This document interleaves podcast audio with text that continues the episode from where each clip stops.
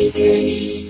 Ein herzliches Willkommen hier auf der Schwulenwelle bei Radio Dreieckland aus Freiburg. Was für ein fröhlicher Tag, was für ein Happy Day, wie Manuel Sanchez noch treffender sang. Oh, Happy Gay, das ist auch der Titel der heutigen Sendung und dazu habe ich euch noch jemanden ganz besonderen eingeladen. Chor, den Freiburger Rapper. Er engagiert sich gegen Homo- und Transphobie. Wir sprechen nachher in der Sendung über die Musikszene, seine Arbeit bei Fluss und seine Erfahrung als Transmensch und natürlich über seine Musik. Hallo Cor, willkommen im Studio. Schönen guten Abend, hi.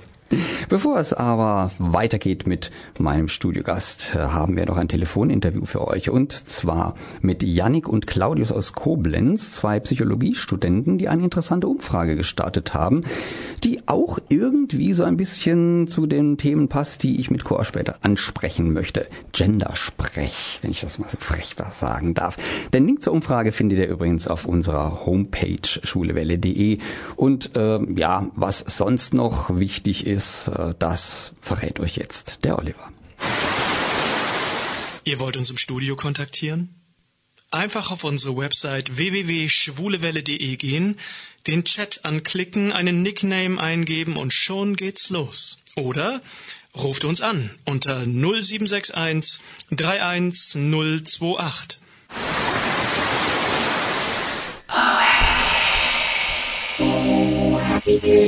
Das waren die fantastischen Vier, die Fanta Vier. Das war ein Musikwunsch und zwar von Yannick und von Claudius. Sie habe ich jetzt am Telefon. Sie sitzen in Koblenz. Äh, hallo Yannick, hallo Claudius. Schön, dass ihr euch Zeit genommen habt heute Abend. Hallo Dieter, hallo liebe Zuhörer. Ich möchte euch bitten, euch einfach mal kurz vorzustellen. Wer seid ihr? Was macht ihr? Okay, also ich bin der Yannick. Ich komme ursprünglich aus Stuttgart, wie man wahrscheinlich meinem Dialekt entnehmen kann. Deswegen auch der äh, Liedwunsch Wunsch von den Fanta 4. Ich bin 22 Jahre alt und studiere an der Uni Koblenz Psychologie und Management, wo ich auch meinen Kommilitonen kennengelernt habe. Ja, ich bin der Claudius, bin aus Koblenz, ebenfalls 22 Jahre alt und studiere auch die eben genannte Fächerkombination. Und wir sitzen jetzt gerade in unserer WG in Koblenz am Telefon und freuen uns auf das, was noch kommt. Ihr studiert zusammen und ihr wohnt zusammen, sehe ich das richtig? Genau. Ja, das ist doch praktisch. Ja, das trifft sich ganz gut. ja, ich habe euch nicht deswegen angerufen, sondern weil ihr was von unseren Hörern und Hörerinnen wissen wollt. Was denn eigentlich? Genau, und zwar haben wir gerade eine Umfrage am Laufen, die halt Teil unseres Psychologiestudiums ist.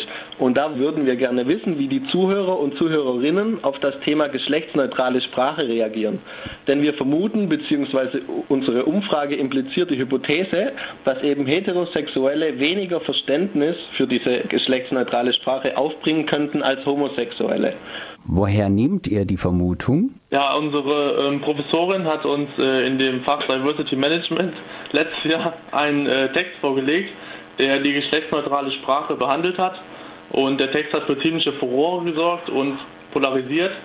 Ähm, leider können wir jetzt über den Text nicht so viel erzählen, da er Teil der Studie ist und wir die Meinung der potenziellen Versuchspersonen äh, beeinflussen könnten. Mhm. Mitmachen will, gerne die Studie anklicken. Wir haben den Link auf unserer Homepage hier auch drauf, kann man also gerne gleich mal ausprobieren. Habt ihr den Begriff Gendersprech schon mal gehört? Gendersprech, also wir haben uns natürlich jetzt auch auf das Telefoninterview gefreut und vorbereitet und wir haben gehört, dass Chor, also der Musiker, sich damit äh, beschäftigt und ähm, also was das jetzt genau äh, bedeutet, wird er ja bestimmt später noch in der Sendung erzählen. Allerdings denken wir, dass das auch ein Teil der geschlechtsneutralen Sprache sein könnte. Genau, so, so sehe ich das auch, ja. Und mein, mein Gast? Ja, ich, ich würde euch auch spontan recht. ja, genau, gut. sind wir uns ja alle einig, ja. Also ihr habt schon gesagt, dass ihr Psychologie studiert. Das ist ja ein weites Feld. Und in welchem Teilbereich ist denn jetzt diese Umfrage angesiedelt? Ja, also die Arbeit, ähm, die wir jetzt gemacht haben, ist ein Teil unseres Wahlfachs Diversity Management, welches sich, um es kurz und knapp zu sagen, mit der Vielfältigkeit der Gesellschaft und deren Folgen beschäftigt. Ähm, ein Großteil des Diversity Managements behandelt zum Beispiel die Gender-Debatte, aber auch andere sozioökonomische Phänomene wie Alter, Behinderung, Sexualität, Herkunft und so weiter. Mhm. Und wie kamt ihr dann auf das Thema? Das war dann über, über diesen Artikel, den, den ihr vorhin angesprochen habt? Genau, also da kamen wir ursprünglich auf das Thema und dieser Artikel hat ziemlich polarisiert. Und aufgrund dessen dachten wir, komm, da müssen wir doch als Studenten dann auch mal die Initiative ergreifen und da mal noch ein bisschen auf den Zahn fühlen quasi. Mhm. Da habt ihr euch ein ordentliches Päckchen aufgeladen, würde ich sagen. Woher kommen denn die Teilnehmerinnen oder die Teilnehmer oder die Teilnehmenden oder wie auch immer man das ausdrücken möchte für die Studie? Das war ja schon ziemlich korrekt äh, bezüglich geschlechtsneutraler Sprache. ich bemühe mich. Ja, also der Teilnehmerkreis setzt sich zum Großteil aus Studenten und Studentinnen der Universität Koblenz zusammen. Natürlich auch aus Freunden und Bekannten, die den Fragebogen ausgefüllt haben. Wir haben den Fragebogen aber auch auf verschiedenen öffentlich zugänglichen Plattformen gepostet, sodass die Mitglieder auch äh, dort den Zugriff auf unsere Umfrage hatten. Hm. Wie lange braucht man denn so ungefähr, um den Fragebogen auszufüllen? Das ist ja was so zum Anklicken, wenn ich das richtig verstanden habe. Ja? Genau, richtig. Also äh, man braucht da circa 10 bis 15 Minuten. Also wie gesagt, wir brauchen dringend noch Probanden, so nennt man das, mhm. die das abschließen und es wird auch alles komplett anonymisiert. Das haben wir vorher vergessen zu sagen. Das ist auch nochmal wichtig jetzt. Also da werden jetzt keine Daten irgendwie veröffentlicht oder sonstiges. Mhm. Also keine persönlichen Daten. Das Ergebnis werdet ihr wahrscheinlich schon irgendwo veröffentlichen, oder? Was dabei rausgekommen ist? Ja, also die Auswertung dient in erster Linie jetzt äh, im universitären Rahmen. Also wir schließen damit unser Wahlfach ab, aber natürlich äh, dient die Auswertung auch der Diversity-Forschung. Hm. Und wie lange läuft die Aktion? Also die Aktion läuft jetzt noch bis nächsten Dienstag. Wir sind also wirklich gerade sagen auf der Schlussetappe. Endspurt. Genau, Endspurt. Also bis zum 8.9., das ist der Dienstag. Und ja, wie gesagt, wer Lust und Zeit hat, uns zu unterstützen, der hat noch bis Dienstag Zeit. Am besten so früh wie möglich. Alles klar, super. Vielen Dank für das Interview und dann wünsche ich euch noch viel Erfolg bei eurer Studie und eurem Studium. Und ich fülle nachher auch mal diesen Fragebogen auf, bin ja schon ganz gespannt. Ciao, ciao, von der Dreisam an die Mosel und den Rhein. Vielen Dank fürs Gespräch und auch liebe Grüße zurück vom deutschen Eck runter nach Freiburg. Alles klar, danke euch. Ciao. ciao, ciao. Das waren Yannick und Claudius von der Universität Koblenz zu ihrer Umfrage zum Thema geschlechterspezifische Sprache. Den Link zur Umfrage findet ihr auf unserer Homepage schwulewelle.de gleich bei dieser Sendung und im Blog. Bei uns geht's jetzt weiter mit ein wenig Musik und zwar der Frage an euch, wer hat nochmal den Eurovision Song Contest 2014 gewonnen? Hm? Er bzw. sie kam aus Österreich, genau, Conchita, damals noch mit dem Nachnamen Wurst, heute nur Conchita, einfach Conchita, so wie Madonna oder Cher. Es hat nach ihrem fulminanten Sieg ein gutes Jahr benötigt, bis die CD endlich erschienen ist mit dem Titel Conchita. Und daraus jetzt ein paar Perlchen auf eure Öhrchen. Hallo, ich bin Hanno Friedrich. Ihr hört die schwule Welle auf Radio Dreieckland.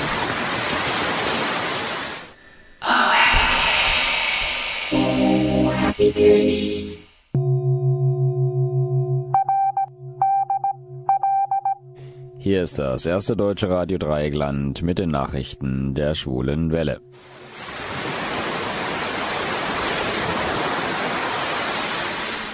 Bond und Bondage. Der frühere James Bond-Darsteller Pierce Brosnan, jetzt 62 Jahre alt, kann sich vorstellen, dass der Doppel-Null-Agent 7 und Frauenheld Bond irgendwann einmal ein Coming-out als Homosexueller erlebt. Klar, warum nicht, sagt er nach Angaben des US-amerikanischen Details Magazins. Allerdings weiß ich nicht, wie das funktionieren würde, so Brosnan. Da steht allerdings wohl auch noch Produzentin Barbara Broccoli dazwischen. Ich denke nicht, dass Barbara einen Julian Bond erlauben würde, solange sie lebt. Aber es wäre natürlich spannend mit anzusehen, meinte der ehemalige Bond-Darsteller.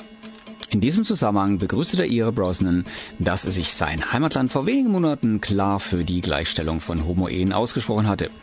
Genug des Schämens. Es ist ein wunderbares Zeichen des zukunftsorientierten Denkens für eine Nation, die so von der Religion geschunden wurde. Diskriminierung von Heteros durch Regenbogenbeflaggung. Wenn, wie in Freiburg, zum CSD Regenbogenfahren an öffentlichen Gebäuden wehen, werden konservative Heterosexuelle diskriminiert.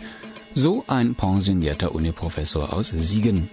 Der Politikwissenschaftler Jürgen Bellas hat laut Siegener Zeitung beim Verwaltungsgericht Arnsberg Klage eingereicht, da vor einem Verwaltungsgebäude in Siegen vier Fahnenmaste anlässlich des CSDs mit Regenbogenflaggen beflaggt worden waren. Die bunten Stoffbanner seien eine Rechtsverletzung, erklärte der Wissenschaftler, der jahrelang an der Universität Siegen internationale Politik gelehrt hatte. Seine Klage richtete sich gegen den Landrat Andreas Müller von der SPD. Bellas argumentierte unter anderem, dass die Beflaggung gegen den Gleichbehandlungsgrundsatz verstoße und dass niemand wegen seiner politischen Anschauungen benachteiligt werden dürfe. Der sozialdemokratische Landrat nutze die Fahne aber politisch gegen Konservative. Durch die Fahne wird zumindest politisch dahingehend Stellung genommen, dass die CDU-Vorstellungen zur Ehe nicht geteilt werden, so Bellas in der Klageschrift. Außerdem verstoße der Landrat gegen weitere Bestimmungen, etwa die NRW-Verwaltungsvorschrift für Beflaggungen. Der Politikwissenschaftler hat sich bereits in der Vergangenheit gegen die Anerkennung von Schwulen und Lesben gewandt. So hat er in seiner Gruppe Tradition International dagegen protestiert, dass an weiterführenden Schulen über Homosexualität gesprochen wird. Grund, Eltern, die Homosexualität ablehnten, würden diskriminiert, wenn die Schule ihren Sprösslingen eine tolerante Sicht auf Schwul und Lesben böte. Aufklärung darf an Schulen nicht dadurch betrieben werden, dass man die Werterziehung durch das Elternhaus in Frage stellt, so Bellas damals. Queerer Dr. Sommer bei YouTube gesucht. Das Medienprojekt Queerblick sucht für sein neues Videoberatungsprojekt Queerblick SOS sechs junge, schwule, Lesben, Bisexuelle und Transpersonen. Sie sollen als Berater ausgebildet werden und ähnlich wie Dr. Sommer Ratschläge zu den Themen Coming Out, Liebe und Sexualität geben. Neu ist die Idee, dass junge Erwachsene Jugendlichen Tipps geben nicht, auch nicht in der queeren Community. Das Anyway for You Team aus Köln oder das Projekt In and Out in Berlin praktizieren dies seit Jahren erfolgreich. Aber bisher findet die Beratung nur eins zu eins, meist per E-Mail statt. Wir wollen die vielen guten Tipps und Ratschläge, die in solchen Beratungsprojekten gegeben werden, für alle zugänglich machen, sagt Falk Steinborn, der sich das Projekt ausgedacht hat und leitet. Denn die Fragen und die Problemlagen, die queere Jugendliche haben, sind oft ähnlich. Da kann eine einzige Antwort vielen Teenagern helfen. So wie bei Dr. Sommer eben auch. Deshalb werden die Videos auch auf dem YouTube-Kanal von Queerblick veröffentlicht.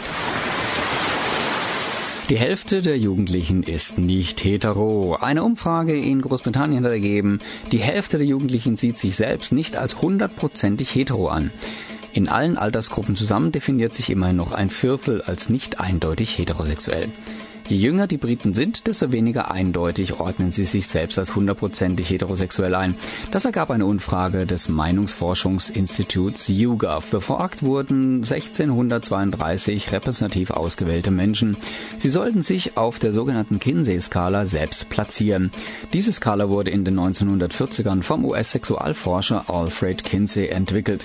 Sie reicht von 0, gleich ausschließlich heterosexuell, bis 6, ausschließlich homosexuell. Insgesamt sehen sich 4% als komplett homosexuell an, 72% als hetero und die restlichen 19% irgendwo dazwischen. Fast ein Viertel aller Briten ist also nicht zu 100% heterosexuell. Spannend, unter den jungen Erwachsenen zwischen 18 und 24 steigt dieser Prozentsatz sogar auf 49 YouGov schreibt dazu auf seiner Seite, mit jeder neuen Generation sehen Menschen ihre Sexualität weniger in Stein gemeißelt. Die Zahlen der 18- bis 24-Jährigen sind dabei besonders bemerkenswert. Menschen aller Altersgruppen akzeptieren heute, dass sexuelle Orientierung fließende Übergänge in alle Richtungen hat und es keine Entweder-Oder gibt. Gleichzeitig glauben 28 Prozent der Heteros, dass es Bisexualität nicht gebe. Allerdings betont YouGov auch, dass 81 Prozent der jungen Erwachsenen sich zwischen 0 und 2 einordnen, also immer noch vor allem dem anderen Geschlecht nahestehend. Doch wie heißt es so schön, ein bisschen Bi schadet nie. Venedigs Bürgermeister rudert seine Gondel zurück und lädt Elton John zur Gay Pride Parade ein. Der Bürgermeister von Venedig, Luigi Brugnaro, hatte kürzlich behauptet, unter ihm werde in der Lagunenstadt niemals eine Schwulen- und Lesbenparade stattfinden. Nun rudert er zurück. Der Mitte-Rechtspolitiker erklärte sich bereit, eine Gay Pride Parade am Canale Grande zuzulassen, wenn diese auch für Heterosexuelle offen sei. Der britische Popstar Elton John könnte daran teilnehmen. Elton John könnte für uns spielen, meinte Brugnaro, der sich zuletzt mit dem britischen Popsänger einen medialen Austausch von Unfreundlichkeiten geliefert hatte.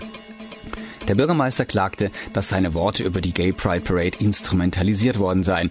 Ich bin für den Dialog. Ich respektiere das Demonstrationsrecht, sagte Brugnaro laut italienischen Medien vor kurzem. Der 74-jährige Brugnaro lag zuletzt mit Elton John im Clinch. Der Beschluss des Bürgermeisters, getreu seinem Wahlversprechen 49 Bücher aus Schulen und Bibliotheken entfernen zu lassen, die gleichgeschlechtliche Familienbeziehungen darstellen, sorgte bei der Pop-Ikone für Empörung.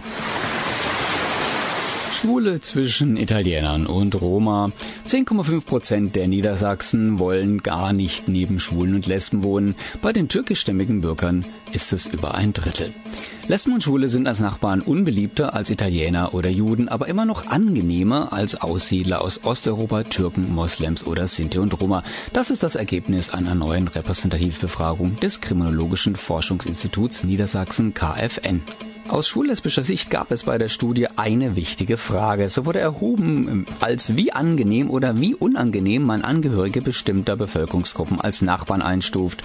Zu den elf Gruppen gehörten auch Lesben und Schwule. Die höchste Sympathie wird deutschstämmige Nachbarn entgegengebracht. Lesben und Schwule liegen im Mittelfeld der Beliebtheitsskala. 50,3 Prozent der Befragten fänden es eher angenehm, neben einem Homosexuellen zu wohnen. 10,5 Prozent eher unangenehm. 39,2 Prozent sind in dieser Frage allerdings unentschieden. Zwangsouting durch Windows 10. Mit dem Update auf Windows 10 versendet das Betriebssystem ein wöchentliches Aktivitätenprotokoll von Kinderkonten an die Eltern. Darin steht, auf welchen Webseiten wie lange gesurft wurde. Das kann zu einem unfreiwilligen Coming-out führen. Sich bei den Eltern zu outen kostet viele immer noch eine große Überwindung. Umso schlimmer ist es, wenn die Eltern davon erfahren, ohne dass man es eigentlich will. Eine neue Privatsphäre-Funktion unter Windows 10 könnte genau das jetzt verursachen. Ein unfreiwilliges Coming-out. Denn nach dem Update auf das neue Betriebssystem wird automatisch ein wöchentliches Aktivitätenprotokoll der Kinderkonten an die Eltern geschickt. Darin steht, welche Webseiten das Kind besucht hat, wie lange es online war, welche Apps es genutzt hat und welche Suchanfragen bei Google oder Bing gestellt wurden. Das bedeutet, dass die Kindern von LGBTIQ-Jugendlichen wissen, ob etwa Seiten zu schwulen Inhalten durchsucht wurden. Das ist nicht gerade der beste Weg, um Mama und Papa von seiner sexuellen Orientierung wissen zu lassen. Ein US-amerikanischer Nutzer schreibt in einem Forum, Heute habe ich eine unheimliche E-Mail von Windows bekommen. Der Titel Wöchentliches Aktivitätenprotokoll für mein Kind. Weiter schreibt er, ich will das nicht, ich habe nicht das Verlangen, meinen Jungen nachzuspionieren. Im Forum schreibt er auch, wie sich das Protokoll abschalten lässt. In seinem Microsoft-Account hat er unter dem Menüpunkt Family sowohl den wöchentlichen Bericht als auch das Protokollieren an sich abgeschaltet. Solch ein Protokoll sei auch schon unter früheren Windows-Versionen verfügbar gewesen, kommentiert ein anderer Nutzer. Früher musste es jedoch aktiviert werden. Unter Windows 10 ist es standardmäßig eingestellt.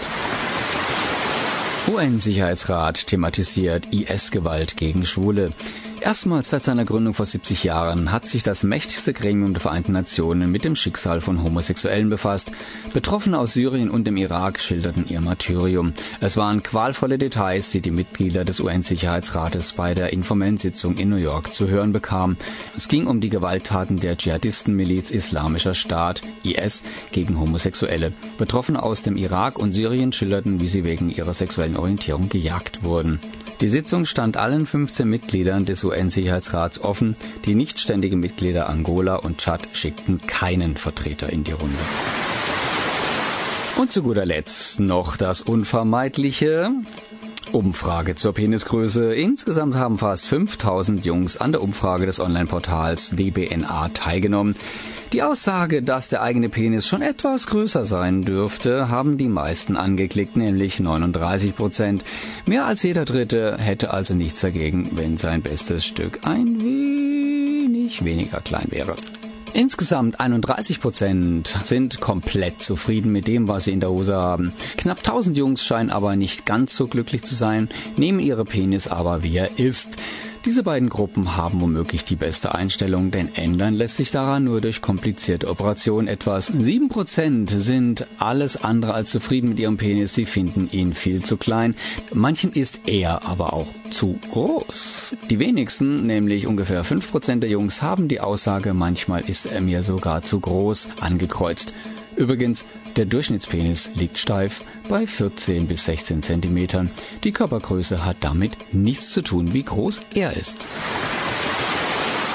Das waren die Nachrichten der Schwulen Welle, zusammengestellt und gesprochen von Dieter.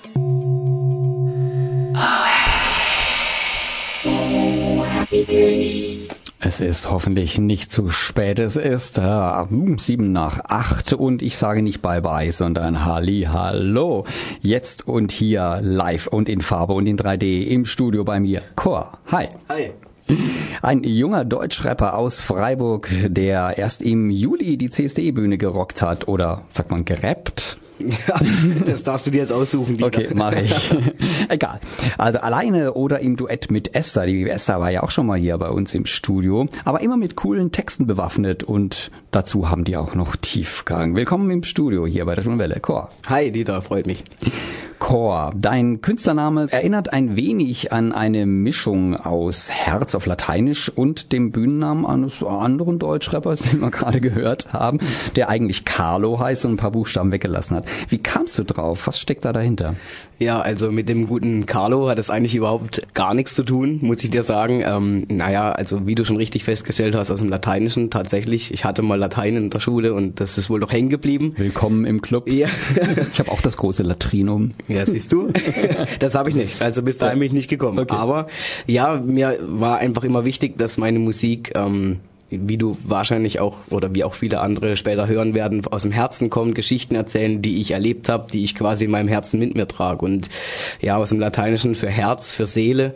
Die Musik soll mir aus der Seele sprechen. Und dann habe ich lange überlegt, wie könnte ich mich denn nennen und äh, wollte in keiner Anlehnung an mein Privatleben irgendwie diesen Namen heraussuchen. Und so kam es einfach zu Chor. Mhm. Okay, also hast du da auch schon viel dabei gedacht? Ein bisschen, ja. ja. Aber ich wollte mich auf keinen Fall an den guten Herrn Crow irgendwie annähern oder seine Lorbeeren pflücken. Der reine Zufall. Der reine Dass Zufall. ihr die, dieselben drei Buchstaben teilt. Ja, absolut, ja. ja kann, kann ja vorkommen kommt der besten Familien vor. Ja. Aufmerksam wurde ich auf dich ja zum ersten Mal bei der Pink Party des Regenbogenreferats in der Mensa war. Mhm. Das ist schon einige Monate her. Da hattest du einen kleinen, aber feinen Auftritt. Dann sah ich dich dann später eben auf der großen Bühne beim Freiburger CSD mhm. mit einem größeren und ich darf auch sagen großartigen Auftritt. Dankeschön. Wie war das für dich? Ja, spannend, ähm, weil ich bisher immer nur in kleineren Rämen, sage ich jetzt mal, aufgetreten bin, sprich, sage ich jetzt mal einen Geburtstag oder irgendwie die, die, die Flussgeburtstagsfeier. Wir durften ja auch unsere Volljährigkeit feiern letztes Jahr. Mhm. Ja, es war eher unter Leuten, die mich kannten und ja, ich hätte nie gedacht, dass ich vielleicht irgendwann mal auf einer Bühne öffentlich stehen würde. Und dann äh, kam irgendwann das Regenbogenreferat auf mich zu und wollte eben für die Pink Party noch einen Live-Auftritt und ob ich mir das vorstellen könnte. Und dann habe ich gedacht, na gut, dann sage ich jetzt mal spontan zu. Und er macht quasi meinen ersten öffentlichen Auftritt in diesem Sinn, ja. Mhm. Ja, anscheinend, wie du sagst, es muss gefallen haben, ja. Es war ja. immer schwierig, weil ich weiß, dass gerade auch in der Szene ähm, das Thema Rap nicht immer so gut ankommt. Und mhm. ich wusste natürlich nicht, wie die Leute auf meinen Rap reagieren. Von dem her war es quasi mal so ein kurzer Schubs ins kalte Wasser. Aber ja, also mir hat's Spaß gemacht, den Leuten hat's offensichtlich Spaß gemacht und so ja. kam es dann eigentlich mehr oder weniger auch dazu, dass nochmal wegen dem CSD die Anfrage kam. Ja, und dann habe ich mir gedacht, okay, warum nicht? Ja probieren wir es doch nochmal. Bei helllichtem Tage. Bei helllichtem Tage, ja. Ich konnte mich nicht verstecken.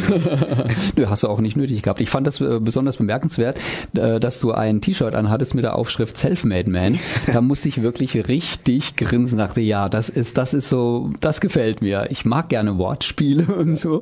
Äh, wie kamst du auf die Idee mit dem T-Shirt?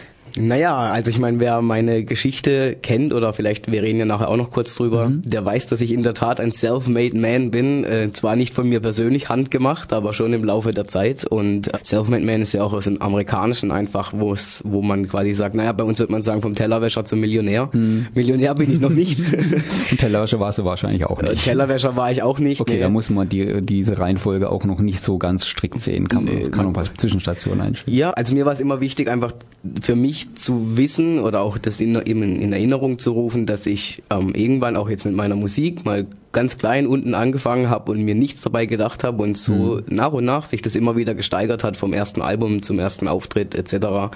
Und ähm, ja, deswegen auch Selfmade Man die Bedeutung, ja. Okay, wie lange machst du denn schon Musik?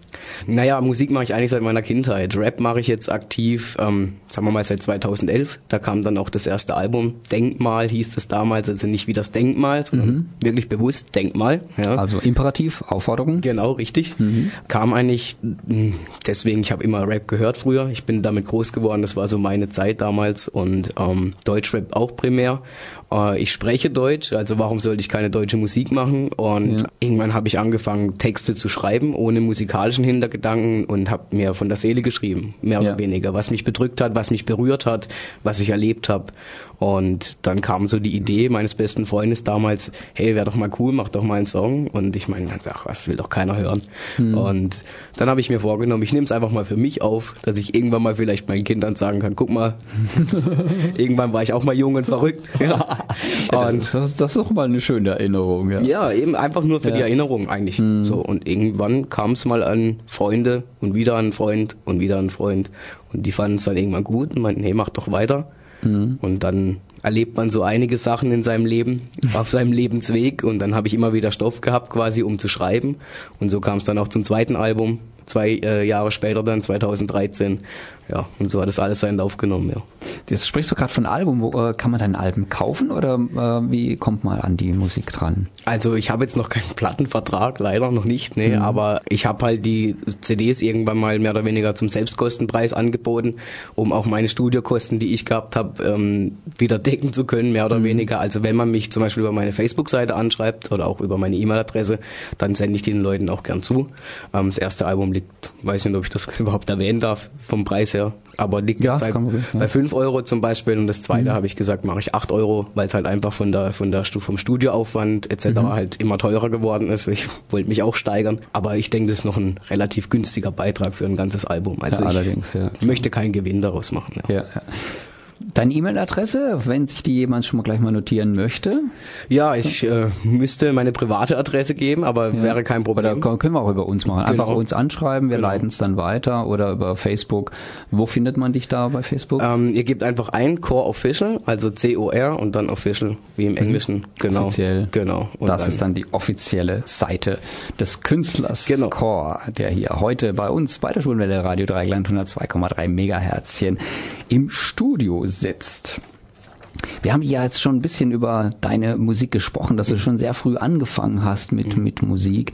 Äh, ich nehme mal stark an, dass Musik für dich wichtig ist. Wie wichtig ist für dich Musik? Boah. Also auf einer Skala von 0 bis 10 würde ich sagen, ist eine 12. das ist ein Statement. Musik hat ja. mich schon immer begleitet. Also von klein auf habe ich mit meinen Großeltern musiziert. Ich habe Schlagzeug äh, gespielt, Gitarre, Klavier. Es war immer für mich eine Art Puffer ähm, um Gefühle auszudrücken, um Sachen zu verarbeiten, die ich erlebt habe in meiner mhm. Kindheit und ähm, die halt auch nicht immer schön waren. Und jeder verarbeitet das ja immer auf eine andere Art und Weise. Und für mich war einfach Musik immer das Sprachrohr im Prinzip. Und was halt für mich wichtig war, ist, dass man Emotionen auch mit Leuten teilen konnte dann. Also mhm. vielleicht nicht äh, direkt, dass diejenigen direkt die Geschichte verstehen, aber schon metaphorisch die Geschichte verstehen und einfach auch anderen zu zeigen, hey, ihr seid nicht allein oder ihr findet euch vielleicht auch in meinen Songs wieder und es gibt Leute, denen geht's genauso wie euch oder denen geht's genauso wie mir und das mhm. war so die Botschaft und Musik ist bis heute noch für mich, ja, ich denke, jeder kennt den Moment, in dem man ein Lied hört und man denkt, boah, krass. Mhm. Genauso ja. geht's mir. Und so war's für mich immer. Ja. Und da hast du dir gedacht, ich höre mir jetzt nicht die anderen Lieder an, sondern ich mache selber welche, wo ja. ich denke, boah, krass. Ja. Ich wollte auch berühren. Genau diesen Moment wollte ich eigentlich bei anderen Leuten auch auslösen. Mhm. Cool. Ja, jetzt haben wir gerade schon so viel drüber gesprochen. Jetzt hören wir doch wirklich auch endlich mal rein. Hören wir mal was von dir. Ich hatte mir gewünscht, regelrecht, machen wir mal umgekehrtes Wunschkonzert. Der Radiomoderator wünscht sich von seinem Studiogast ein Stück. Und zwar kein Happy End heißt das. Das ist ein Duett mit dir und Esther. Das hatte ich mhm. vorhin ja schon mal angesprochen. Mhm. Das, das hat mich wirklich berührt. Also das habe ich zweimal gehört. Eben einmal auf der Pink Party mhm. und das andere Mal auf dem CST. Kannst du dann noch eine kleine Geschichte dazu erzählen, wie es dazu gekommen ist? Ja, also ich habe das Lied damals zwar 2013 aufgenommen. Da hat so gerade meine ganze Veränderung persönlich auch angefangen, deswegen hieß das Album auch Veränderung. Und logischerweise im Zuge dieser Geschichte habe ich mir Gedanken gemacht, wie steht eigentlich unsere Gesellschaft zum Thema Homosexualität, Transsexualität und äh, habe mir da oder mehr oder weniger so einige Gedanken gemacht, was mich berührt oder was mich, mich überhaupt ja, zu diesem Thema bewegt, emotional. Und so ist zum ersten Mal der Song entstanden und der Refrain, den kennt man von Mika, von dem Lied äh, No Happy Ending. Und den fand ich passend, weil man wird es auch gleich hören im Song, so wie es weitergehen würde, wenn es so weitergeht, würde es kein Happy End geben. Und dann kam ich so auf die Idee und irgendwann habe ich dann Esther durch Fluss kennengelernt und ja, das Instrumental mit der Stimme von der Frau quasi stand schon. Und äh, wir hatten den Flussgeburtstag und sie meinte, komm, ich begleite dich. Und ich habe einfach in dem Moment, als sie angefangen hat zu singen und mich zu begleiten in der Probe, dachte ich mir, wow, cool, passt eigentlich, passt mhm. super. Und seitdem ist es im Prinzip zu unserem Duett geworden. Und für alle, die es jetzt gleich hören, ich hatte auch mal noch einen stimmlichen Umschwung Schwung, also nicht verwundern, ich bin's wirklich, kein Fake. okay, also wir haben kein Happy End mit Chor und Esther. Oh, happy day. Hier ist immer noch die schwule Welle für euch da draußen in den Reichweiten des Radio 3 Glanz. Oh, Happy Gay heißt die Sendung, die ihr jetzt hier in der Premiere hört. Und ich heiße euch wieder willkommen im Studio und natürlich heiße ich ganz besonders willkommen den Chor links neben mir. Also das da gerade eben, das war so ein Gänsehautsong für mich. für dich auch? Schön, ja. Freut mich natürlich, wenn das so ankommt. So, so soll er auch wirken, ja. ja. Also für mich war das auch immer ein Gänsehautsong im Endeffekt und durch die Auftritte natürlich. Ja, dann da hast du natürlich dann noch deine persönlichen Erfahrungen damit ge ja. geknüpft. Ne? Jetzt von Gänsehaut kommen wir zu spannend zu einem etwas anderen Themenbereich. Du bist nämlich nicht ganz alleine aus dem Grund, weil du ein toller Sänger bist hier, sondern du hast auch noch etwas anderes Besonderes an dir. Du bist nämlich nicht immer im Körper eines Mannes gewesen. Korrekt, so sieht's aus, ja. Das stimmt, ja. Das fällt mir schwer zu glauben, so wie du da, wie du da neben mir sitzt. Ja, ja, ich glaube, manchmal geht's einigen, denke ich so, ja, die, ja. die so darüber. Aber es ist doch eigentlich das Beste, das Beste, was man hören kann, oder? Dass wenn jemand zu dir sagt, ey, kann ich gar nicht denken, dass du mein Mädchen gewesen bist. Ja, weil du dann so natürlich und normal rüberkommst, ja. wie du dich eigentlich auch fühlst. Ja, also soll es ja sein. Ja. Ich soll ja auch keine Rolle spielen. Ich habe, sagen wir mal, lange genug Theater gespielt in dem Sinn ja. für eine Gesellschaft, äh, die was erwartet hat, was ich wahrscheinlich nie war. Und von dem her ist es das schön, dass man einfach mal sich selbst sein darf. Ja. Darf ich jetzt mal ein bisschen unverschämt fragen? Äh, magst du mal vielleicht kurz zusammenfassen, was du so auf deinem Weg von Frau zu Mann so erlebt hast? Was schießt dir da so durch den Kopf? Wie lange haben wir Sendezeit? ich glaube, wir müssen mal eine extra Sendung machen darüber. Ja, ja gut, also ich versuche mal so die wichtigsten Meilensteine einfach dir. Mhm. Ähm, ja, also es, eigentlich 2013 mehr oder weniger habe ich mich mehr, ja, dazu entschieden, den Weg zu gehen.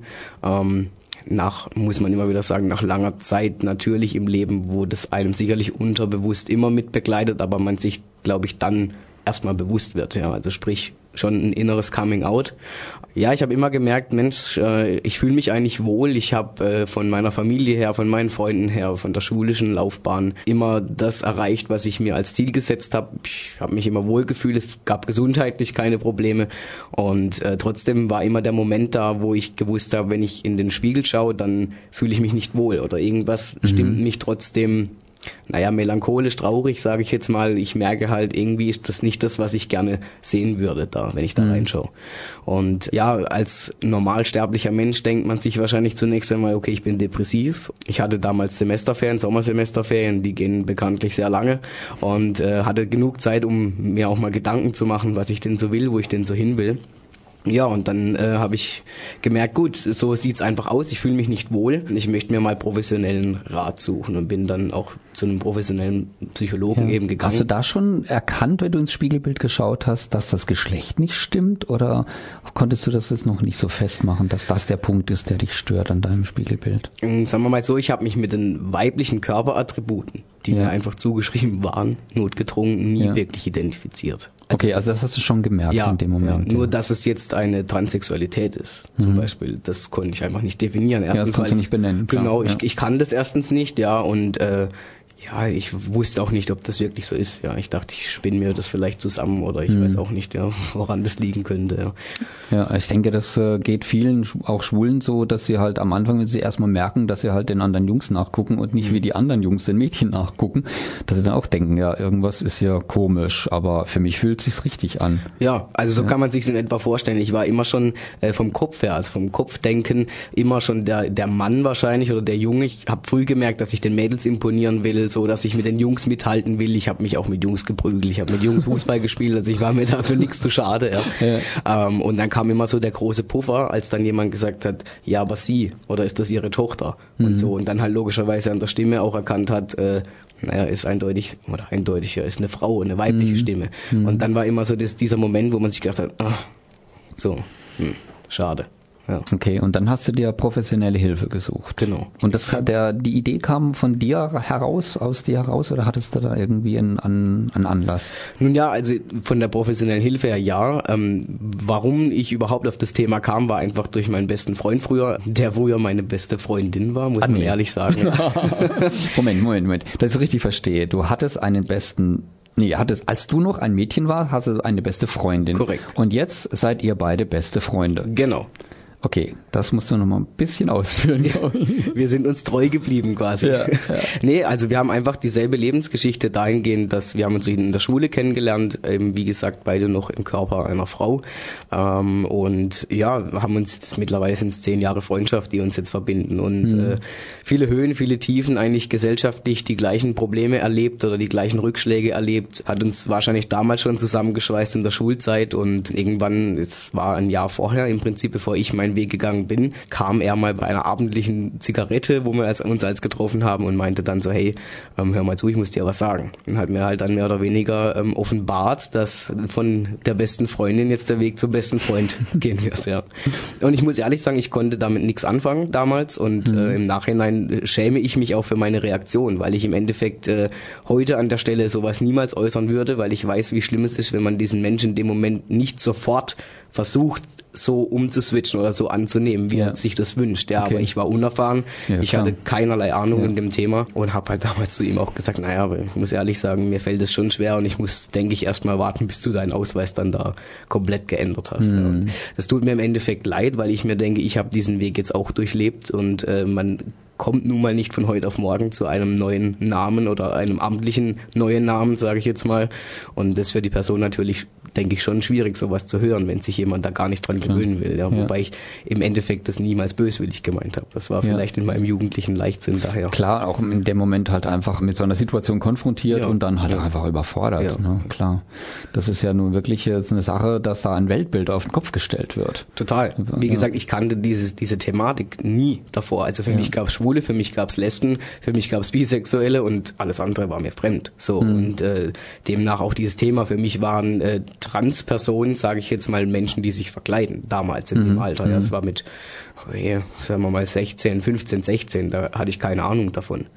Ja und äh, dann ist er seinen Weg gegangen, sagen wir mal so. Und äh, ich habe irgendwann mal durch Zufall bei Stern TV Balian Buschbaum gesehen bei seiner Buchvorstellung ähm, von seiner äh, Biografie damals. War das die Augen bleiben blau? oder so? Blaue Augen bleiben blau. Genau. Blau. Ja, genau. Ja, ja. Mhm. Und äh, plötzlich wurde unten eingeblendet, äh, war mal Yvonne Buschbaum und dann ist mir also ich habe gedacht, das kann doch nicht sein, ja, das ist Ja. ein so gut aussehender Mann. Ein total smarter Äh, Typ. Wie ja. kann das sein, ja? Ja. Und dann hat's mich doch interessiert. Dann dachte ich mir, Mensch, mit diesen beiden Hintergründen quasi, ich hole mir dieses Buch von ihm, ich möchte einfach mal lesen. Und Mhm. im Laufe der Zeit habe ich dann gemerkt, hm, also wenn ich so tief in mich gehe, aber da sind min- mindestens drei bis vier Jahre jetzt dazwischen, so bis mir das Mhm. selber nochmal bewusst wurde, okay, äh, ja, so geht's mir auch. Du ja. bist auch, äh, ich sag's immer in Anführungszeichen, betroffen. Genau, also Ja. ich denke, das ist auch keine Entscheidung, die man von heute auf morgen dann fällt, weil das einfach so sehr viel mit sich bringt, was man nicht von heute auf morgen entscheiden kann. Ja, ja und dann habe ich leider Gottes mal zu meinem besten Freund den Kontakt verloren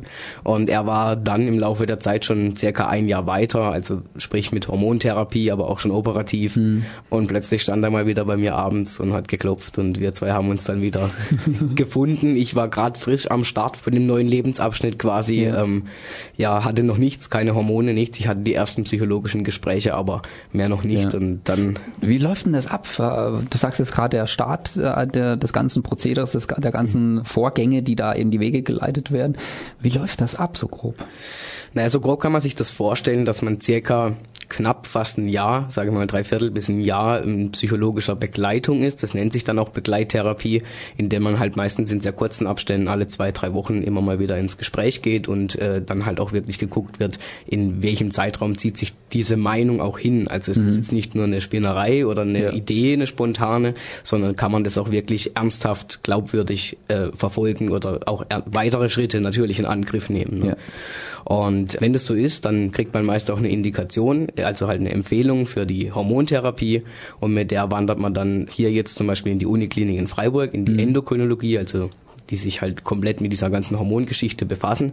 Und dann muss man nochmal Tests etc. Also das sind dann schon biologische Tests. Es gibt natürlich auch Leute, die Chromosomenfehler haben oder mhm. eben, äh, keine Ahnung, aufgrund von ihren Chromosomen schon sagen wir mal, da verordnet werden können, diese Diagnose bekommen und dann würde zum Beispiel die Therapie von vornherein übernommen werden, ja, weil es dann okay. einfach als Krankheit offiziell, sage ich und mal. Und als Transmensch braucht man halt ein psychologisches Gutachten. Genau. Ja, und das ist dann halt, oh, Entschuldigung, das ist dann keine, äh, keine, äh, in dem Sinne Heilung einer, einer Chromosomoperation, sondern das ist dann halt wirklich eine geschlechtsanpassende genau, Maßnahme. Genau, richtig. Die, ja. die, also die Hormontherapie fängt an und dann formt sich so langsam der Körper um oder was passiert da? Ja, also man kann so nach zwei, drei Monaten äh, bemerkt man schon, dass man in der Stimmbruch kommt, so allmählich. Also wie, wie ihr jetzt vorhin gehabt habt, wie die Stimme von mir früher war, äh, ich, ich, ist denke ich hörbar nicht mehr so heute. Ja. Ähm, und das zieht sich dann schon, sagen wir mal, fast ein Jahr hin, bis die Stimme sich gefunden hat in einer mhm. gewissen Stimmlage, die dann auch so bleibt. Zwischendurch hat man immer lustige Höhen und Tiefen. ja, wie das halt so ist mit dem Stimmbruch. Ja, so läuft das halt. Ja. Und im Prinzip, also ich habe jetzt innerhalb von zwei Jahren die komplette Pubertät eines Jungen durchlebt. Ja, also man macht viel mit körperlich. Ja. Ich weiß nicht, ob ich dich jetzt beneiden oder bedauern soll. Einerseits im Schnellzugtempo da durch, durch die, auf der anderen Seite ist es dann umso heftiger dann, oder? Ja, natürlich, ja. Also gerade äh, von der Stimmungsschwankungen her äh, man mer manche merken es mehr natürlich, manche ja. weniger. Ich habe es jetzt nicht so krass verschwört, aber man merkt schon, dass man erstmal sich selbst finden muss. Da hast du ja zwei Pubertäten gehabt, einmal ja. als Mädel und einmal als Junge. Ja, genau. ja, das kann auch nicht jeder von sich behaupten. zweimal durch die Hormonhölle gegangen. Ja, ich durfte zweimal mitmachen. Aber das zweite war bei, bei weitem angenehmer, wenn ich es jetzt so reflektiere. Ja, ich wollte gerade sagen, ist es, äh, ist es dann das, wo du dann auch fühlst, okay, ja, das ist es. Äh, und oder wie wie kommt das dann über dich? Ah, ja, es ist schwer zu beschreiben. Also ich glaube, für jemanden, der das nicht selbst fühlt, ist es immer schwierig, sowas zu erklären. Aber man kann sich das schon vorstellen, weiß ich nicht, wenn man so vor dem Spiegel steht und das erste Barthaar erblickt oder so. Oder man denkt, es wäre das erste Barthaar und der erste Flaum mal so langsam kommt, das ist schon stolz. Oder man merkt, der, der Oberkörper verändert sich, ja. er wird einfach breiter oder ich weiß auch nicht, ja, die Stimme wird tiefer. Ja. Man, man selber kriegt das gar nicht so wirklich mit. Man sieht sich jeden Tag und wenn ja. die engsten Freunde kommen, so immer mal wieder in ja, Wochenabständen, Abständen und sagen dir, hey, deine Stimme ist aber wieder ordentlich nach unten gegangen. Dann denkt man sich, ah cool, so, jetzt geht's voran, ja, ja. Ja, ja cool, ja klar. Ich meine, das ist im Prinzip ja das, das, was jeder Junge in der Pubertät durchlebt, aber bei dir halt dann eben im Zeitraffer. Ne? Total. Ja. Und äh, ich weiß nicht, ob ihr, lieben Zuhörer, den Film Romeos kennt. Der ist ja auch schon ein paar Jährchen alt. Aber da wurde das eigentlich auch ganz gut äh, beschrieben und gezeigt wie eben der junge Mann mhm. ähm, sich, hat, hat sich selber die Spritzen gesetzt, die mhm. Hormonspritzen und dann halt eben die Handeln geschwungen hat und dann eben den Männerschweiß so, so verehrt hat, der da ausgetreten ist. Und ich denke, was hat er denn? Aber klar, unter dem Gesichtspunkt heraus betrachtet ja. ist es natürlich dann ein wahnsinniger Fortschritt, wenn, wenn da die Haare sprießen und so weiter. Ja, cool. Ja, ich habe mich irgendwann auch von Monat zu Monat auf die Spritzen gefreut. Also es ist wirklich klingt ja. irre. Manche haben Angst vor jeden vor den Spritzen. Ich war vorher auch kein Freund, aber in dem Fall nimmt man das in Kauf. Ja. ja. Also das war dann Testosteron oder was genau, wurde da richtig, gespritzt? Ja. ja, und das wird halt direkt in den Oberschenkelmuskel. Kommt das rein, ja, genau. ja, und dann, wenn diese Hormontherapie, sage ich jetzt mal, so ein Jahr, anderthalb läuft und man auch merkt, jetzt hat sich der Körper langsam eingependelt, auch hormonell von den Veränderungen her, mhm. dann kann man eben auch ähm, über Gutachten, die man dann auch wieder bei zwei unabhängigen Gutachtern quasi voneinander nochmal über ein halbes Jahr hinweg äh, erstellt, dann kann man die OPs beantragen. Und mhm. dann geht's halt los. Und dann kann man sich entscheiden, möchte ich überhaupt, also es gibt sicherlich auch Transgender, die überhaupt keine OPs in Betracht ziehen, denen vielleicht auch nur hormonelle Behandlungen in irgendeiner Form mhm. reichen. Ähm, aber für mich war es dann eigentlich schon so, zumindest die Mastektomie, also sprich Brustkorrektur hin zum Oberkörper eines Mannes war mir wichtig. Ja, einfach für mich. Also das war schon, ich wollte schwimmen gehen, endlich mal wieder, habe ich auch jahrelang mhm. nicht mehr gemacht. Ich wollte auch vielleicht mal oberkörperfrei irgendwo rumlaufen können am Strand im Urlaub und ja, man hat sich beim Sport immer versteckt, man hat sich immer eingeengt und das war einfach, mhm. das wollte man einfach nicht mehr. Ja. ja. Jetzt warst du ja gerade vor kurzem im Urlaub, wie du im Vorgespräch erzählt ja. hast und du warst auch am Strand. Ja. War das das erste Mal, dass du da so richtig befreit als Mann am Strand sein konntest? Ja, und wie war's? Also in einem Erzähl. ich war ich war natürlich auch an einem Baggersee vor kurzem mal und so, aber ja. das ist natürlich was anderes, wie wenn man dann zum ersten Mal aussteigt aus dem Flugzeug und weiß, ja, yeah, cool, jetzt habe ich meinen Sommerurlaub am Meer und mhm. äh, ist schon toll. Also dieses Gefühl zum ersten Mal in das Meer reinzulaufen ja. und ja, das Wasser an der nackten Oberkörperhaut im Prinzip ja. Zu verspüren. Das kann man sich vielleicht als normalsterblicher Mensch, der mit allem zufrieden ist, gar nicht vorstellen, äh, was daran besonders sein soll. Aber in dem Moment, mhm. ja, das ist einfach ein Gefühl, das kann man nicht beschreiben. Ja. Wahnsinn, ja. Und da kannte dich ja auch kein Mensch, da hat, wusste keiner von deiner Vorgeschichte, da Nö. musstest du nicht aufpassen oder sonst irgendwas, Nö. du konntest einfach du sein. Ja. Und keiner hat es irgendwie hinterfragt. Genau. Ja, cool. Das ist schon schön, ja. Mann, oh Mann, oh Mann, oh Mann.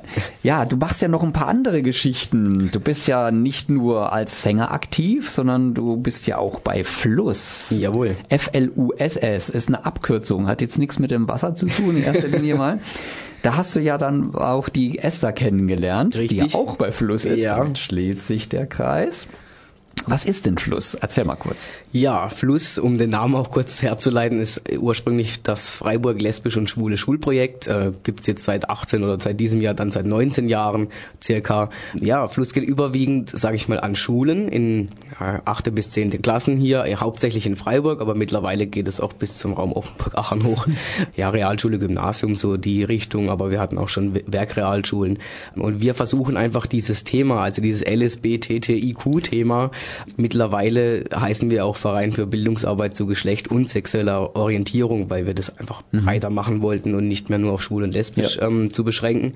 Ähm, ja, und wir versuchen einfach dieses Thema in Klassen zu bringen, komplett nicht, also nicht als Aufklärungsunterricht, äh, sage ich jetzt mal, also Sexualunterricht überhaupt nicht, aber einfach so diese Thematik, was das denn bedeutet für LSBTTIQ-Menschen im Alltag und ja, auch um Berührungsängste abzubauen. Also wir mhm. erzählen auch sehr viel von unserer eigenen Geschichte. Die Schülerinnen und Schüler dürfen uns Fragen stellen. Ähm, zu unserer Geschichte natürlich beantworten wir die halt, je nachdem, wie nah sie dann, dann doch sind, die Fragen und versuchen halt auch anhand von verschiedenen äh, pädagogischen Modellen auch nochmal dieses Thema Geschlecht oder auch eben sexuelle Orientierung nochmal näher zu bringen. Hm. Dass es eben viel mehr gibt als doch nur Mann und Frau, also diese zwei ja, Binaritäten und dass es auch viel mehr gibt als eben nur ein heterosexuelles Denken. Ja, und, ja, ja. Äh, Stichwort Bildungsplan. Kollegen genau. letzte Woche hatten ja eine Sendung darüber. Hat sich da jetzt äh, für euch von Fluss irgendwie was äh, Offensichtliches geändert? Äh, es gibt, kriegt ihr mehr Einladungen als vorher? Ja, ja, also das Interesse oder was heißt das Interesse? Ich glaube, die, das Bedürfnis, dass einfach eine Notwendigkeit da ist, ja, von den seitens der Schulen, das kommt immer mehr. Ich weiß nicht, ob das damit zusammenhängt, dass man ähm, diese Bildungsplan-Gegner auch etwas mehr noch dämpfen möchte, dass man eben zeigt, naja, es geht eben um das und das und das soll eben nicht eine Sexualumerziehung sein, mhm. ja. Aber wir merken schon, dass Schulen da auch sensibler werden und die Anfragen sind wirklich exponentiell gestiegen. Also wir sind mittlerweile, wir sind ja ein ehrenamtliches Team von 10 bis 15 Mitarbeiter oder Mitarbeiterinnen, äh, die alle ähm, ja, das neben ihrem Job oder ihrem Studium noch machen und äh, schon eine große Leistung, weil mittlerweile sind das zum Schluss schon zwei bis drei Schulbesuche die Woche und mhm. nebenbei bieten wir ja auch noch Erwachsenenbildung an, also wo wir für Lehrerinnen und Lehrer Fortbildung anbieten oder Weiterbildung oder FSJ-Seminare etc. und äh, es wird schon immer mehr, ja, und die Anfragen von verschiedenen Einrichtungen auch, also nicht mehr nur innerschulisch, sondern weitgehend auch in soziale Einrichtungen anderweitig oder auch ja. Krankenhäuser, Pflegepersonal. Ja, das, ich denke, das spricht sich sich halt dann auch rum, dass es eben so eine Institution gibt, die die richtigen Leute hat, die dann sowas leisten können. Ne? Bist, bist du der einzige Transmensch bei Fluss oder gibt es noch Kollegen? Äh, derzeit bin ich der Einzige. Ja. ja. vor mir war der Joe noch da, auch ein Transmann. Ähm, der ist aber leider beruflich, konnte er nicht mehr hier in Freiburg mhm. bleiben und ja, jetzt bin ich der einzige Transvertreter. ja. äh, merkst du das dann auch irgendwie? Kommen an dich gezielt andere Fragen von den Schülern? Ähm, also wir versuchen am Anfang in einem Art Modell auch uns noch einzuordnen. Ist immer freiwillig, also muss nicht jeder so wie er mhm. einfach ähm, ja, sich definiert, sage ich mal, also von biologischem Geschlecht bis über Geschlechtspräsentation, sexuelle Orientierung, ähm, Geschlechtsidentität, ja, jetzt bei mhm. mir zum Beispiel das Thema. Und wenn ich dann dabei bin, ist mir eigentlich fast schon peinlich, weil ich glaube, für die Schülerinnen und Schüler ist das so, ja, Homosexualität, naja, kennen wir, ja, also so jede RTL-Soap äh, ja. präsentiert ja mittlerweile den Quotenschwulen oder die Quotenlesbe und sowas ist dann meistens der große Schock, weil mit Transsexualität verbinden die meisten halt immer noch Leute wie Conchita Wurst mhm. oder Olivia Jones und äh, plötzlich stehe ich dann da. Hm. Ich habe ja so gar nichts mit Olivia Jones gemeint. ja, du bist ein bisschen kleiner. Ein bisschen kleiner, ja, gell, ja. ja. Weniger blond, Weniger keine blond, Perücke, ja. bisschen mehr Bart, ja.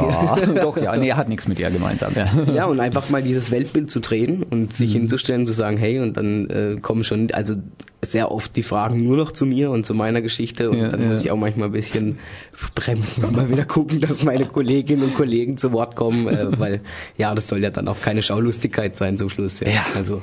Eieiei, ja klar, natürlich. Da es ist äh, quasi immer das, was am extremsten ist, äh, kriegt die meiste Aufmerksamkeit. Ja. Das ist äh, altes altes Radio- und Fernsehgesetz. Ob man das jetzt gut oder schlecht findet, ja, ja aber ja, gut. Aber es ist ja schön, dass, dass du das auch ein bisschen kanalisieren kannst. Das, ja, ja. man muss es filtern, glaube ich. Ja. Aber auf der anderen Seite ist natürlich auch klasse, so jemanden wie dich im Team zu haben, weil halt dann doch wirklich die geballte ja, Informationskompetenz da mitmarschiert. Ne?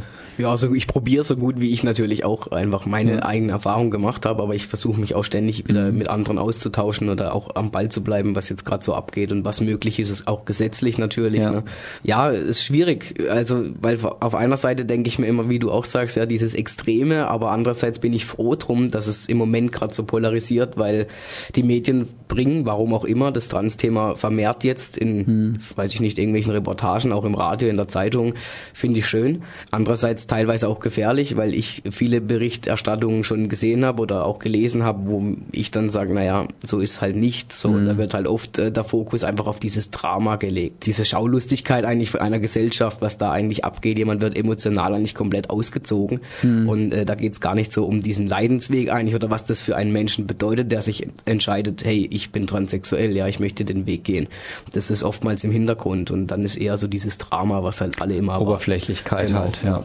Und das ist schade, mhm. aber andererseits das Thema kommt in die Medien und die Leute beschäftigen sich damit, äh, ob es jetzt positiv, negativ ist, aber es ist einfach da. Zumindest mal hat man es schon mal gehört genau. und man weiß dann auch, wie man an Informationen kommen kann genau. und so. Ja. Hast du denn schon mal von einer Schülerin oder einem Schüler äh, so ein, eine direkte Rückkopplung bekommen? Ich habe jetzt also an Schulbesuchen jetzt nicht direkt, muss ja. ich sagen. Wir hatten einmal ein Transmädchen äh, vor kurzem in der Klasse, die aber auch geoutet war. Mhm. Also da wusste die Klasse Bescheid. Ja. Ähm, aber sie kam hinterher auf mich zu und ich habe halt auch offen und ehrlich wieder von meinem Lebensweg berichtet und habe auch versucht, schon ein bisschen mit ihr so ähm, ja, sage ich jetzt mal, in Connection zu stehen während ja. dem Besuch, einfach, dass sie merkt, hey, da ist jemand, der ja. versteht dich, zwar in ja. der anderen Richtung, aber er versteht dich und auch versucht, viele Fragen dann eben auf dieses Trans-Thema abzufangen, damit man einfach so auch den Mitschülern nochmal die letzten Verunsicherungen nimmt und mhm. dass vielleicht auch sie nicht immer alle Fragen bekommt. Ja. Mhm. Und ähm, sie kam auch hinterher zu mir und hat sich dann bedankt. Also ich glaube, sie war sehr froh, dass da einfach jemand dabei war, der direkter Ansprechpartner mhm. war. Ja. Ah ja, cool. Wunderbar. Jetzt haben wir ja schon von dir einen Song gehört und ja. ich möchte jetzt aber unbedingt noch einen Song von dir spielen. Mensch, Dieter. Na jo, wenn du schon mal da bist, Mensch. da habe ich mir den Track Nummer 5 von deiner CD mhm. ausgesucht. Mhm. Da kannst du doch noch bestimmt noch ein bisschen was dazu erzählen. Das ist so ein Projektchen. Ne? Es ist ein Projektchen, ja, ein ganz spontanes Projektchen. Das ist ungefähr vor zwei, drei Monaten entstanden mit einem Rapper aus dem Saarland, weil meine Cousine kommt aus dem Saarland, ich bin oft dort und wir haben uns mal kennengelernt und er war von meiner Art von Musik begeistert, also von meinen Texten und meinte, Mensch, äh, er könnte sich vorstellen, dass ein Feature zusammen entsteht und dass er mit meinen Texten auch irgendwie gut zusammenpasst passen würde. Und dann habe ich gesagt, alles klar, mach mal was für befreundete Kollegen, da hilft man gern mal aus. Äh, er hat was gemacht, ich habe meinen Text dann geschrieben, habe ihn aufgenommen und dann ist natürlich dieser Song entstanden. Antidepressiva heißt er. Antidepressiva, da hören ja. wir jetzt rein und danach sprechen wir uns nochmal kurz wieder. Gerne. Oh, happy day. Das war unser Freund Cor hier ja, im Studio und auf dem Plattenteller hat er sich gedreht. Im Studio dreht er sich nur auf dem Stuhl. Ich freue mich ja wahnsinnig, dass du trotzdem ins Studio gekommen bist, obwohl du hier als halber Invalide sitzt mit einem Gipsarm. Was ein ja. armer Kerl. Ja, ein Tollpatsch wohl eher. nee, ähm, gerne, Dieter, für dich. Ja. Also ein kleiner Super. Sportunfall noch verkraftet am Dienstagabend, aber für dich komme okay. ich natürlich gerne hin. Super, freut mich. Wie sieht man denn dich mal wieder demnächst? Gibt's was geplantes? Das ist eine gute Frage, Dieter. Also ähm, diese Auftritte in letzter Zeit waren ja wirklich sehr spontan und äh, die haben mich jetzt schon natürlich scharf gemacht auf mehr, muss ja. ich schon sagen. War, hat schon Spaß gemacht und ich bin jetzt offen, würde ich mal sagen, für sämtliche okay. Anfragen. Also weitere Spontanitäten zu haben. Wie kann man dich denn kontakten? Naja, wie vorhin schon gesagt, über meine Facebook-Seite, also eben Core Official, einfach mal eingeben. Ansonsten ist jetzt auch noch eine Website demnächst in Planung. Ja, das synchronisiert sich eigentlich auch mit meiner Arbeit, die ich jetzt später machen möchte, auch mhm. im Medienbereich. Also von dem her wird es da auch mit aufgeführt werden. Falls jemand mal Bedarf hat, dass ich auftreten sollte, kann er mich da auch dann kontaktieren. Alles klar. Weil ansonsten einfach E-Mail an uns. Genau, richtig. Wir leiten es gerne weiter. Cool. keine Frage.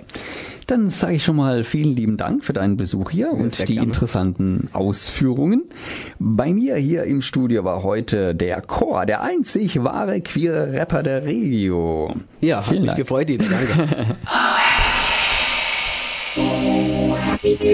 Und hier geht's weiter mit einem kleinen musikalischen Teil. Und zwar habe ich jetzt die neue CD von Mika für euch ausgesucht. Passt von daher auch ganz gut, dass Cora ja vorhin in, in kein Happy End ja auch ein, einen, ja, wie ist das, eine Hookline oder sowas, sagt man glaube ja, ich dazu. So ein ne? Instrumental so ein Instrumentalteil ja, genau. aus, aus einem Mika-Song verwendet hat. Von daher bleiben wir quasi im Thema und machen bei Mika einfach weiter mit einem Titel, der heißt Good Guys, beziehungsweise, ja, hört einfach selber rein. Ich erzähle jetzt gar nicht mehr so viel, ich verstehe ja selber Englisch. Oh, day.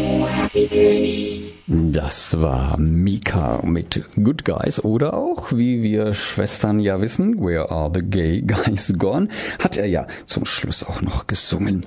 Und das ist ja ganz witzig, dass der Chor vorhin ja auch schon was mit Mika zu tun hatte und ich hatte vor, Mika zu spielen und jetzt passt das eine zum anderen. Das ist irgendwie eine völlig in sich geschlossene Sendung. Die Jungs aus Koblenz haben sich die Fantas gewünscht, Rapper, ein Rapper hier in der Sendung. Ich bin ganz begeistert, bin immer noch ganz begeistert.